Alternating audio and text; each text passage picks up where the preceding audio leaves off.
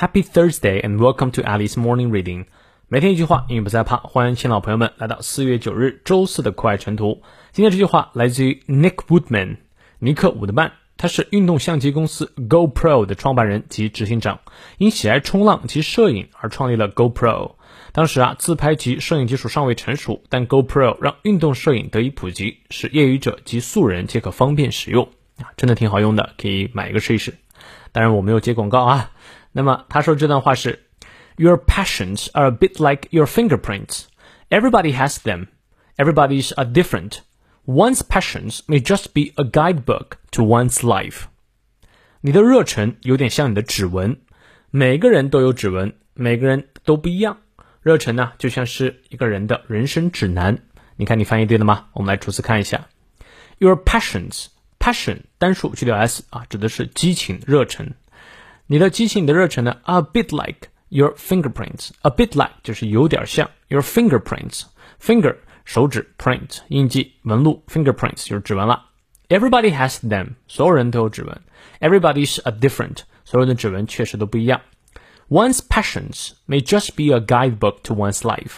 一个人的激情呢，可能就是 may 就是可能就是 may just be 可能就是呢 a guidebook 指导的书籍啊。 To one's life，一个人的生命，也就是说，你的热忱呢，就像是一个人的人生指南了。追寻自己的热情，发挥自己的激情，找到自己的热忱，你的人生就更有了明确的方向。希望有一天你也能找到。如果现在已经找到了，恭喜你，坚持下去。好，让我们来看一下其中的发音知识点。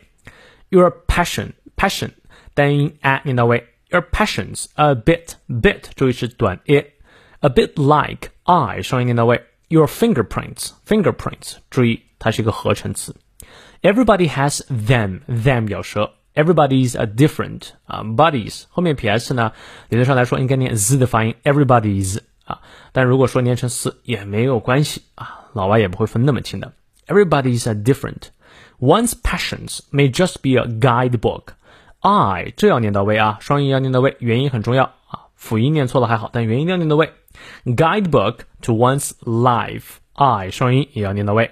好，让我们来分析一下重读和弱读。名形动复数要重读，your passions passions 重读，a bit like like 要重读，a bit like your fingerprints fingerprints 重读，everybody has them 哈，everybody 和 them 在这里呢可以重读，因为比较强调，everybody is a different different 要重读 One's passions, passions 重读，may just be，just 要重读。也 guidebook I 双音到位也要重读，guidebook to one's life, 要重读。好，我们来看一下英式发音。Your 啊，这里啊 r 不念。Your passions are a bit like your fingerprints，fingerprints。finger 那个 r 不念，但是 prints 那个 r 要念出来。Everybody has them。这里 r 要念。Everybody has them. Everybody's are different 那 r 要念。One's passions may just be a guidebook to one's life。后面呢，基本上和美式发音是一样的。好，从头到尾来念一遍哈。Your passions are a bit like your fingerprints.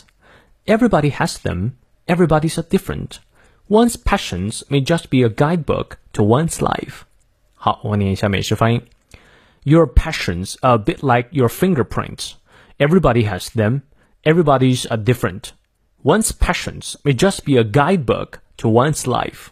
再来一遍。Your passions are a bit like your fingerprints.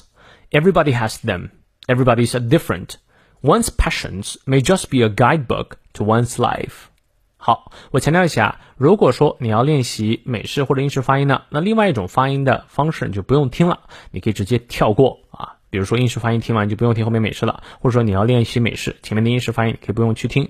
作为老师呢，我想满足所有人的需求，所以英美式都讲了。我就是一个这么拼的人，因为教书就是我的热忱。那说到我的激情与热情呢，今天晚上我继续会做直播，会讲解零基础的语法知识。今天我们会讲完动词的时态，上个周已经讲过了，这周我们收尾。如果有时间的话，可以来听今天晚上的课程。See you tonight.